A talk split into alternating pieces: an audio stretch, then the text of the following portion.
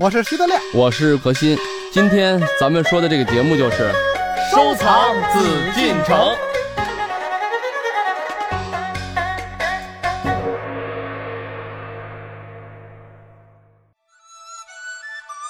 今天呢，是我们收藏紫禁城一起游走的日子。我们今天还是邀请到大家非常熟悉的两位嘉宾何徐人也组合。今天我们要和您一起了解永和宫。最后一位在永和宫居住的是光绪皇帝的瑾妃，她从嫁给光绪皇帝进入皇宫之后，就一直居住在永和宫。她和翠玉白菜的关联，也让我们更好奇这位嫔妃在紫禁城中所度过的光阴。欢迎走入艺海藏家。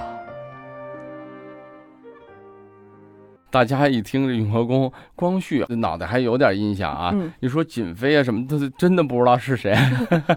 珍妃大家应该都知道，因为到故宫总要嗯去参观一下珍妃井嘛，对吧？啊瑾妃是他的，姐姐。姐，姐姐姐，嗯，但是长得呢，确实挺寒碜的，因为我们现在胖乎乎的。呃不，珍妃是胖乎乎的，啊，就是死就是我们现在能看得到的当时的照片儿，老照片，嗯。哎，这张照片呢，珍妃呢，你别说，还真是，有点富态样哈。就是我们用我们现在的审美啊，她也是一美人儿，嗯就是胖胖乎乎，完了以后那个唇红齿白的，戴眼睛挺大哎，但是瑾妃呢，就确实挺寒碜的。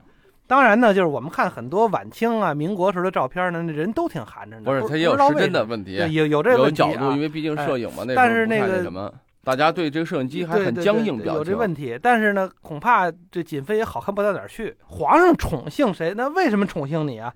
当然，第一不是你。呃，不是第一呢，这珍妃也理解光绪呀，什么嗯同情维新啊，等等这都是之后的事儿。首先来说，先得看他顺眼，嗯，现在哎觉得这这姑娘挺好看，然后再聊瑾妃这模样吧，就是你再同情什么的也聊不了。你 不要说人家外貌了，不能以貌取人哈。嗯人家内秀啊，又是美食家，嗯又会丹青书法，嗯你看看，也是不简单的一位人物呢。呃，嗯在当时画画写字的基本上都很多，是吧？美食家这个在当时这恐怕不能跟现在似的啊。我是一吃货，哎，我特懂这个吃饭，嗯呃，我知道北京哪有，这不能这么。他是一个妃子，你说他是美食家，那你可以想象他的身材如何，是吧？我看到有这样的一个小故事啊，说他在他们的那个小膳房、小厨房哈、嗯还经常去烹饪，嗯而且呢，殉清的王公旧臣都还挺喜欢吃他赏赐的饭。这个嗯瑾妃啊，本身她这个人呢，实际上还算是比较平和，因为珍妃的关系啊，嗯她曾经就跟慈禧的这个矛盾嘛，嗯降为贵人。但是后来呢，六十大寿的时候呢，嗯毕竟给光绪面子，又升回这个贵妃了啊，就是珍妃、瑾妃。尤其宣统退位以后呢，她也就被尊为皇妃了。嗯呃，本身她这个人呢，比珍妃命好一点，可能因为也没有得到那么大的宠吧，也就没有受到这么大的迫害。平时呢，他自己呢喜欢饮食，嗯这个人记载他就喜欢饮食，喜欢书法，同时呢又听听戏，赏赏盆景，挥挥丹青，嗯所以过的日子呢还算是平和，还算是平和。而且你看他当时瑾妃五十寿辰的时候呢，请梅兰芳还去宫里给唱戏，哎，嗯听听戏，自娱自乐。呃，这个然后最后一直在这生活，永和宫。嗯嗯，就从当时八国联军的时候，不是逃出一段故宫吗？对对，啊，他在那时候就从永和宫出来，回来他又住在永和宫，到他五十岁寿辰过了五十一岁，他就去世了。嗯也死于这永和宫。他死之后呢，冯玉祥兵变，这个时候溥仪就出宫了。他还算比较好，就没有受到太多的惊吓。嗯因为你想，一直长居于皇宫的人，那时候还是咱们说天子的这个脚下，突然就是嗯，一朝一夕，所有都变了。就算幸运吧，嗯这个人就没有太一生多的比较平安，比比没有太多的，这可能跟他的喜好有关系。和他性格也有关系。啊，性格他嗯不是那么，毕竟啊，你看珍妃、瑾妃嘛，珍妃咱们大家可能都了解一些啊，跟光绪有共同语言，能聊在一起，嗯那毕竟是有思想，因为光绪实际是一个有思想的皇帝，嗯他是在想革新的，他是想冲破这个慈禧的掌控，嗯。他是想有一个新的面貌，因为他自己意识到了清朝再这么下去是不行的，嗯。所以我觉得就是但凡有思想的人都是有个性，嗯，哎，就是有个性的人就容易出现一些问题。嗯。实际上就跟咱们今天就刚才说的瑾妃似的，所以呢，属于无为而治吧。嗯。哎，看似碌碌无为，但是能比较平和，嗯。这个安然的可以度安然的度过这这一生。但是这嗯。一生，反正说实话时间也短点儿，五十一岁嗯啊，对吧？是其。实心里也挺苦的。虽然说我们看到他是生活的比较安逸，所谓的安逸都是靠我觉得个人的修养，就是嗯个人的排解吧。他为什么喜欢听戏？为什么要画画画？咱们说要去把自己的饮食啊，什么东西，他要去烹饪呢？嗯他肯定是就是每个人都有一个宣泄嘛。景妃虽未得到光绪皇帝的爱情，但是平安度过了一生。同是居住在永和宫的康熙皇帝的德妃，却在这里经历了人生的跌宕起伏。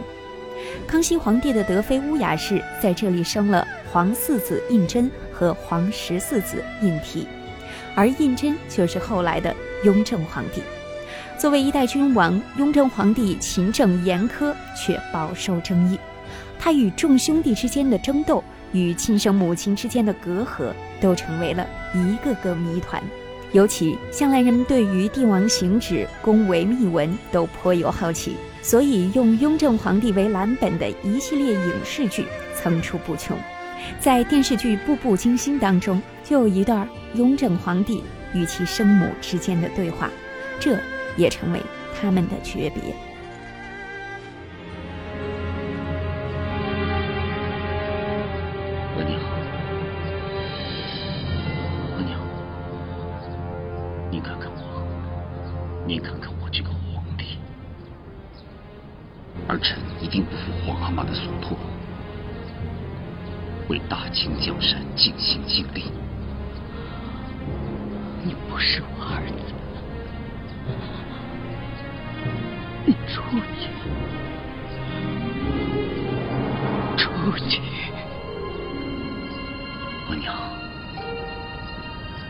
都到了这个时候了，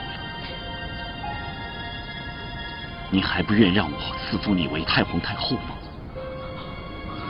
我没，没有，没有你这个逆子，我不要你赐封封好，我要你走。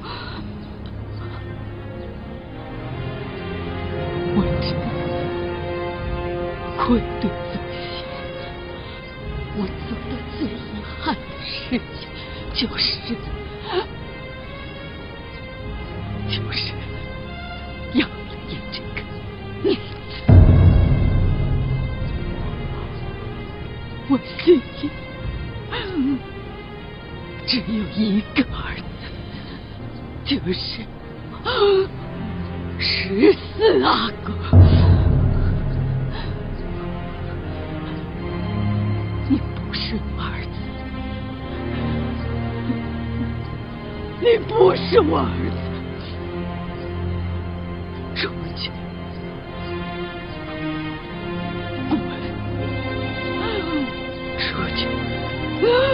出去，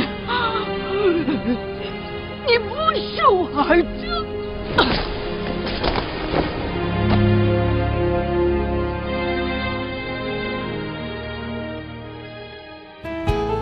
这里是艺海藏家。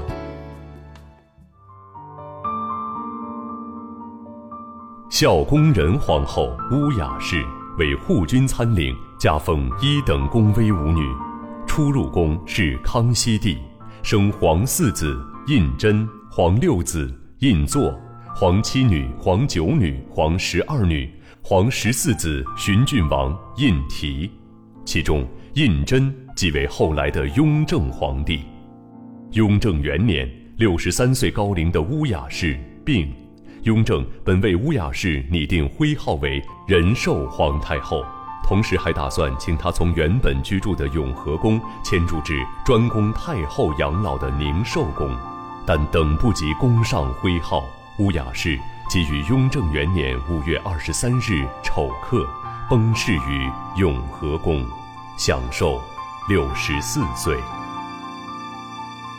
关于雍正的生母乌雅氏的死究竟是怎样的？这是发生在永和宫的一桩历史悬案。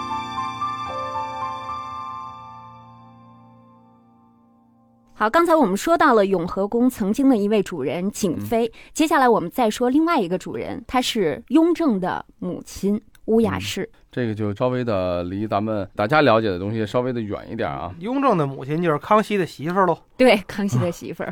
嗯，康熙在位时，雍正应该叫做雍正的生母。母亲也对啊。啊，对，不不是，因为皇宫是这样，比如说你是母为子贵嘛，你生了儿子，你可能是个嫔妃，是个贵人，但是他必须要管皇后叫母亲的。嗯。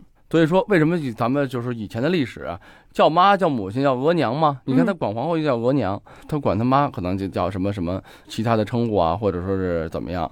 因为他不属于他，你只是给皇帝生了种，所以咱们现在要说叫做生母嘛。咱们不管说以前的社会还是现在怎么样啊，正房嘛，皇帝那个时候他可以三宫六院，但是正房只有一位，他的后宫是靠这一位来去管的，母仪天下嘛。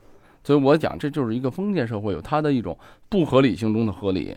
嗯，就像咱们说了，你可以娶很多位夫人，那你第一位夫人之后都叫妾。嗯，我们接下来说一说乌雅氏，说一说雍正的母亲。可能有很多朋友看电视剧啊，看到《甄嬛传》的时候，就会想到那个太后，想到太后所居住的地方。可能那个时候在电视剧里所说到的她居住的地方，不是永和宫。反正就是这东西六宫，它就就就变呗。嗯，因为具体呢，本身就咱们说了，清朝啊，实际对这些整个的史籍啊记载还是很清楚的。嗯，因为明朝就没那么清楚，很多就是宫啊，实际它没有记载哪位妃子一定要住啊或怎么样。但是清朝很清楚，很清楚。所以说呢，像就刚才咱们说这个电视剧里面写的东西，这纯粹附会。他没把太和殿说写的是皇后居住的地儿，就已经不错了。嗯。他就反正后宫他就是随便安呗，他自己哪个名字熟呢，可能就这么写了。真是很多东西他不是按照历史去讲，可能因为他按历史讲的话，那他这故事后面没法。就比如说了，我不写这个书房，不写这个呃什么寿康宫，没准我不写这个佛堂，我跟后面的这个书房斋就没法联系了。嗯，对吧？嗯，你说这个地方离书书房斋有多远？很远的，很多故事就发生不了。嗯，所以他是从剧情要求来讲，他说给你。安排你住哪就住哪，对吧？但历史上对文学的演绎哈，对人家实际是住在这儿了。当然，这个可能也是后面在拍电视剧的时候进行的改编，它也不完全是文学剧本当中所写到的那个地方。德亮，你知道这里面曾经发生的一些故事吗？有关于雍正和他母亲的一些故事。这个雍正啊，嗯，因为他后来当皇上了，所以呢，他一定要表现出他是一个至孝的人，嗯啊。因为中国过去以孝治天下嘛，皇上你本人要不孝，那怎么表率众生呢？嗯，对吧？所以历史上传了很多他怎么孝这样的故事。比方说，他母亲去世，他呢是这个雍正元年，也就是一七二三年继的位，雍正元年嘛。但是这个五月二十三日，乌雅氏就死了。嗯，就是他母亲就死了。他母亲死的时候多大呢？六十四岁。雍正当时呢是四十四继的位，是吧？就因为什么呢？因为康熙活得太长，所以呢，他儿子继位时候呢，就不像乾隆似的二十五岁登基，或者像康熙自己似的很小小孩调龄登基那种。所以他母亲当时呢，其实已经很高寿了，就是六十三岁，在过去来说很高寿了。死了以后，哎呦，雍正可受不了了。这个按过去古代的礼仪呀，就是叫以炉缟素居丧。什么叫以炉呢？就是。你要在这个坟旁边，当然雍正没在坟旁边啊，是在还是在宫里，以木为炉，嗯，就是把一根木头啊放在离墙五尺的地上，然后呢再立五根橡木斜倚在墙上，等于就是一个斜搭的这么一个小草棚，嗯，上面扇上草，两边呢再拿草帘子堵上，这就叫草棚，这就叫以炉，就是以木为炉。嗯，为什么古来有这个礼法呢？就是说你的父母死了，你一定是哀悔鼓励，特别痛心的，嗯，舍不得他离开你，所以等你父母下葬以后呢，你一定要在你父母旁边守孝，表现你痛苦，嗯，你要在那儿住着，陪着你的父母。时间长的要守孝三年嘛，嗯，守孝你就不能在这去这个，我父母在这儿啊埋在这儿了，我在旁边盖一别墅啊，我弄六个人伺候那不成，嗯，得表现你痛苦，怎么痛苦？就是你的住的得特别差，吃的得特别差，就是给你来好饭，你你吃不下去，得是这样。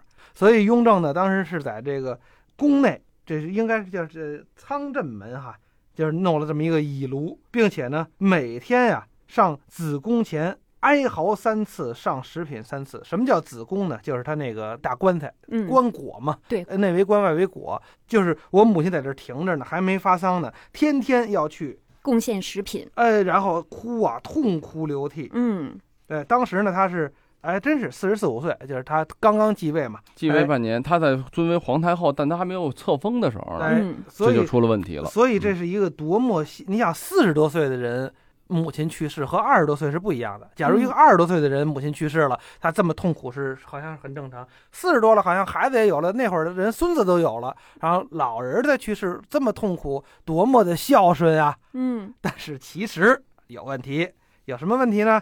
这又就是说逼母。哎，你想，他刚继位，他母亲就去世，这第一是有点儿，有点太巧。嗯，你想，你继位当皇上了，你你的母亲正是能享福，是吧？正是哎，我儿子是皇上了，我这高高兴兴呗。嗯，反倒他母亲去世了，而且在之前还有这么一个事儿，就是拒绝移居到慈宁宫。嗯，咱一直说这个，今天说的叫永和宫啊，嗯，就是他的母亲，就是德妃，一直就是在永和宫居住，对对吧？那么你雍正继位以后，他以母以子贵，他就应该变成了皇太后，嗯，就不是他应该去宁寿宫，最起码就去这不是不是皇太妃了，对吧？嗯，住在哪儿那是很关键的啊，中国讲究这个呀，嗯，但是他就死活不去，哎，过了几个月就暴病身亡，而且历史上传闻他是被雍正逼死的。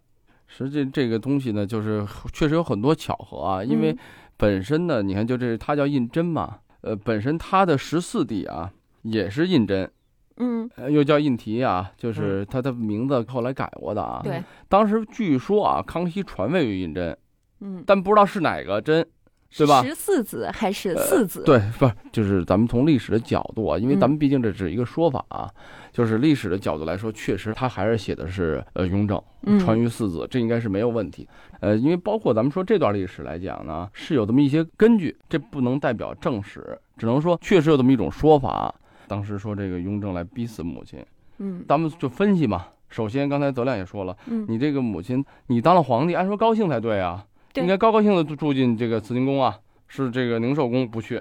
他曾经还说过呢：“亲命无子，继承大统，实非吾梦想所期。”也就是说，我这个孩子当了皇帝，其实不是我想的，我也不喜欢。不，他呢就是这么个概念，因为这老人咱们也知道啊，你想不想皇帝？比如说我这康熙，我是通过国家治理的人才来讲，我认为老四可以当皇帝。嗯，因为本身呀，雍正这个人呢就有争议啊。嗯，但他确实来说做皇帝来说他是成功的，做的很合格，非常好，很勤勉。对，而且十四子本身他跟他是一个母亲，对，同父同母生的，但是呢，他却跟他的八哥也不是他的一个母亲的，嗯啊，同父异母的兄弟，去关系非常好，希望能得到这个皇位。嗯，而且呢，比如说他当皇帝之后呢，他没有让他这个弟弟回来去守陵，嗯，就去看这个皇陵嘛，嗯，然后把他的这个孩子还给调到身边，调回北京关押起来了，嗯，实际上咱们要从政治的角度来讲，他没去杀他，他只是把他这些人这个力量给分散了，嗯，然后关起来，可能也是避免内乱，把局势稳定。但是作为母亲就不一样了。他不可理解，他不想这些国家呀设计，他想的就是我的小儿子。对，那是他的小儿子，他就觉得我小儿子是不是受你的排挤了，是不是受你的压迫了？因为咱们也知道，大凡能做成为大事的人，可能会更多的是理智多于感情的。嗯，所以我想就出现这个问题。这个东西，咱们不说他逼不逼死，可能是被因为生这个雍正的气。气死了，或者得病了，这咱说撞死了，这郁郁一下，这人精神一垮，一郁郁了。嗯，因为他也知道宫廷的这种斗争的残酷，也就可能出问题了。嗯，这个我觉得还是合理的。嗯嗯，对吧？当然你说的是不是这么蹊跷的，一定要撞死呀，或一定怎么样？这咱们没有实际的根据啊。但是最关键的是野史传闻，呃，他的母亲是被他逼死了。嗯、但是呢，雍正自己还写了《大义绝密录》，里面还澄清了，并不是他所做。所以这样好像是欲盖弥彰啊，让人们更多的有猜想。呃，这个毕竟啊，就是雍正本身啊，包括康熙、雍正、乾隆都是很孝顺的皇帝，嗯，这是毋庸置疑的。作为这种传统的理念呢，礼就这种孝啊，嗯，虽然说他母亲可能这个偏爱有些偏颇啊，但是对于他来讲，他肯定还是希望自己的母亲能理解自己治理国家、治理朝政的这么一片苦心的。嗯，但是没有做到。母亲抑郁或母亲真的是因为可能有些争执死了，嗯，那他心里难不难受？难受，对，这是发自内心的，嗯，所以说他才会写出这些文章，他才会表达出这种哀思，同时他也要昭告天下，我雍正不是不孝之人。但是你看，咱们都很清楚，他是个铁腕人物，嗯，当皇帝一个国君来讲，他必须有一种真正理智冷静的，咱们说理性的头脑。嗯，如果真的是优柔寡断，真的是亲情重于一切的话，那就肯定当不了皇帝。谁犯错误都杀不了，嗯，都是有关系的，对吧？没有关系的谁敢犯错误，对吗？那您能解释一下，为什么后来乾隆非要把这样的一批书，他父亲写的书，全要焚毁了呢？就是我觉得从乾隆来讲啊，嗯，他可能又有他的判断，嗯，他觉得我把这东西留在上面，可能是不是反而成为一种。落人口实啊，落人口实的东西啊，或怎么样，索性我都给烧了。呃，你们也别瞎猜了，也别想了，可能之后就没有了，因为至少在他当政的时候，别人不会提这问题的，嗯，对吧？我是这么，因为他们也是人嘛，再怎么样都是人，嗯，对吧？人就有人的思想，有人的一种想法和狭隘啊，所以我就说这个地方呢，实际上包括本身雍正生在永和宫，这实际上是永和宫最大的亮点。呃，他的生母是谁并不重要啊，因为皇帝有很多妃子啊。但是呢，他诞生在这儿，而且他又影响了中国一段历史，嗯，有无数的话题啊，这是一个很重要的。我觉得这个，所以我就说，再不知名的一个店，也有属于它的这么一段历史。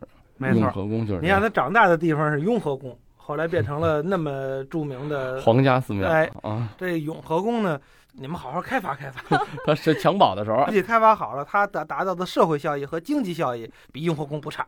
主要是四爷的粉丝很多呀。啊，行，那我们就四爷的这个出生地，再给他标注一下，哈哈，呃，太俗了，我们这个改旅游景点了啊。好，感谢朋友们收听我们本期节目，让我们下期同一时间再会，再见，再见。艺海藏家正在播出。本内容由喜马拉雅独家呈现。